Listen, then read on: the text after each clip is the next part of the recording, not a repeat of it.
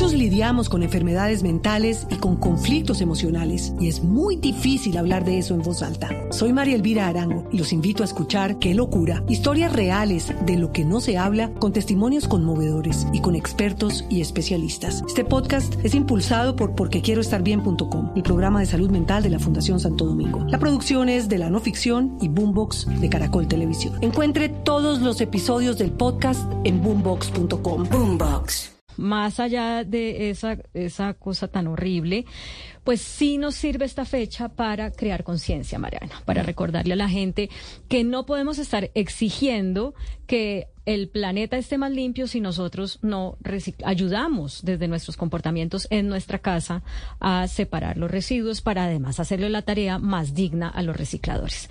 Don Alejandro Ramírez, representante legal de Aire Urbano y de la Asociación Integral de Recicladores Ecológicos, bienvenido a Mañanas Blue, gracias por acompañarnos. Muy buenos días, muchas gracias por la invitación y por el reconocimiento a todos nuestros compañeros recicladores. Bueno, vamos avanzando en reciclaje, estamos ayudando a los ciudadanos. ¿Cuál es su diagnóstico de, la situación del reciclaje en Colombia en 2023?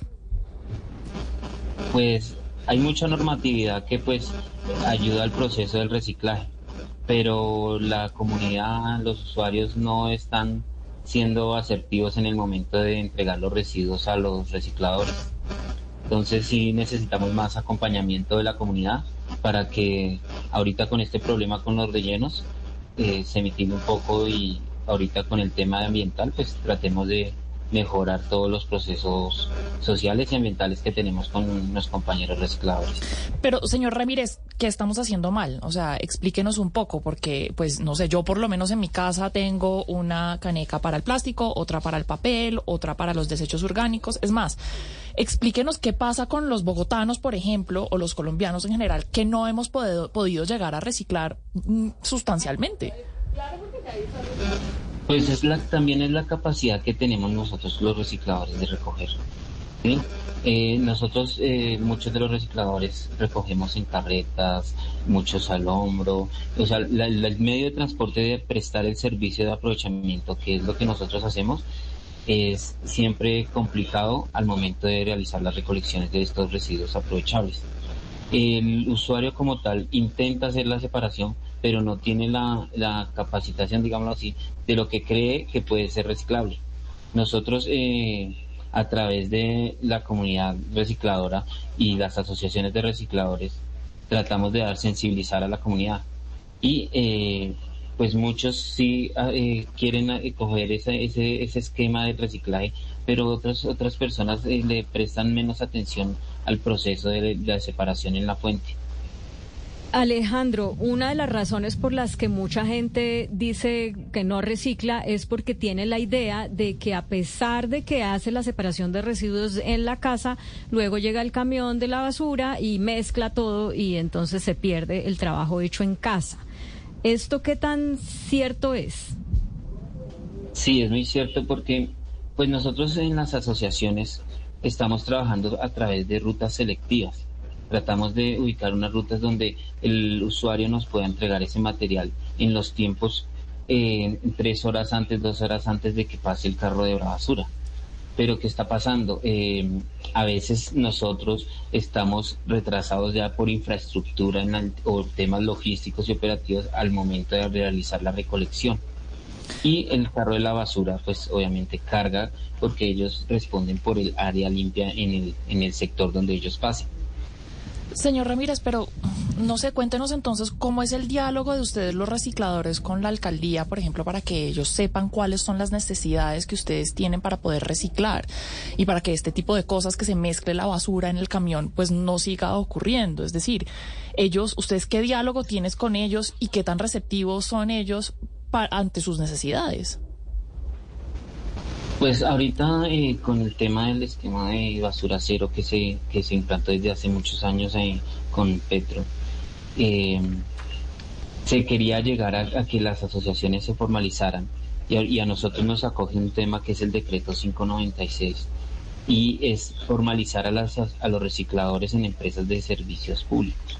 Nosotros a través de ese esquema estamos eh, recibiendo una ayuda del, Estado y de por parte de los usuarios para poder responderle a los usuarios con el tema de las recolecciones, transporte y disposición de los materiales.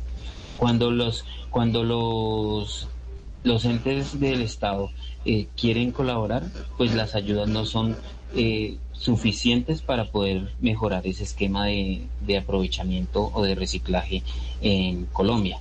O sea, son insuficientes. Don Alejandro, nos están preguntando los oyentes varias eh, cosas que son de cómo poder reciclar mejor y una de las preguntas más recurrentes es qué hacer con el aceite de cocina. Así rapidísimo, díganos cómo la gente lo puede disponer de una manera que no le haga daño a las fuentes de agua. Sí, nosotros eh, siempre en las sensibilizaciones la idea es que ese aceite lo entreguen a, a los, a los, en los supermercados hay lugares donde disponen de estos residuos en, en tarritos de ya el aceite ya cocinado, ¿sí? Ya que ya no se puede reutilizar más, entonces lo que hacen es llevarlos a, los centros donde hay estos, estos puntos de, de entrega de estos materiales.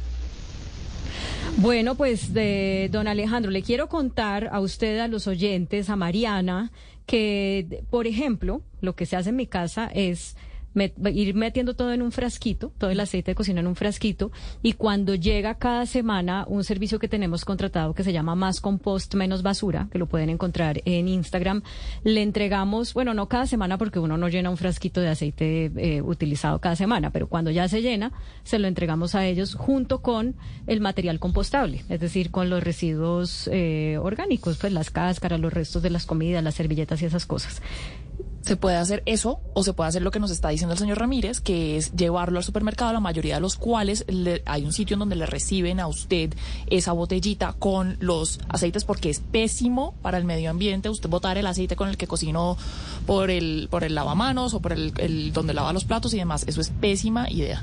Y lo otro es, eh, con el plástico lo que se puede hacer es eh, coger una botella plástica y llenarla, llenarla, llenarla de todos esos otros plásticos que usamos en la casa y cuando ya esté muy llena se la entregamos a botellas de amor que además también eh, se puede entregar a través del servicio de más compost menos basura. Exacto. Entonces, y los medicamentos los pueden llevar a una farmacia como Farmatodo, por ejemplo, y ahí les hacen la disposición correcta. Hugo, ¿usted también tiene secretos de reciclaje?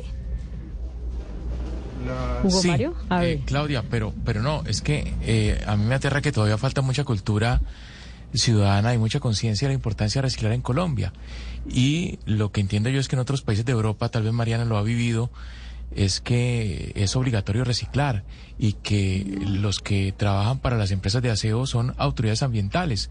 Pasan por los contenedores de basura de, de cada casa y si alguien no recicla, le toman una fotografía a ese contenedor, eh, lo suben a la, a la, a la central y a esa persona le, le llega un comparendo, tiene que pagar una multa es obligatorio. Entonces creo que eh, no sé si en algún momento debería deberíamos llegar a ese punto, pero sí sería muy importante que, que más personas reciclaran en nuestro país. Estas cosas son de zanahoria y garrote y yo creo que nos hace falta garrote. Se, supone que hay una multa, por ejemplo, en Bogotá se supone que hay mm. una multa. Lo que pasa es que como tenemos pues poca policía y tantos otros problemas, es muy difícil entender y tener los recursos para de verdad encontrar a quién ponerle esa multa. Don Alejandro Ramírez, representante legal de Aire Urbano y también em, de la Asociación Integral de Recicladores Ecológicos, muchísimas gracias por acompañarnos, pero más que todo por ese gran trabajo que ustedes, los recicladores, hombres y mujeres, hacen por el planeta. Sí, muchísimas gracias. La, idea es eh, invitar a toda la comunidad a reciclar, a separar en, en las tres canecas, la blanca, negra y verde. Ahorita con el código colores lo importante es que la comunidad se comprometa a cuidar su ambiente y su entorno, desde la separación en la fuente, de sus casas, enseñarle a los niños y que sean transmisores de voz a voz de todo el tema de separación en la fuente. Así es, muchas gracias. Oiga, muchos lidiamos con enfermedades mentales y con conflictos emocionales y es muy difícil hablar de eso en voz alta. Soy María Elvira Arango y los invito a escuchar Qué locura, historias reales de lo que no se habla con testimonios conmovedores y con expertos y especialistas. Este podcast es impulsado por porquequieroestarbien.com, el programa de salud mental de la Fundación Santo Domingo. La producción es de la no ficción y Boombox de Caracol Televisión. Encuentre todos los episodios del podcast en boombox.com. Boombox.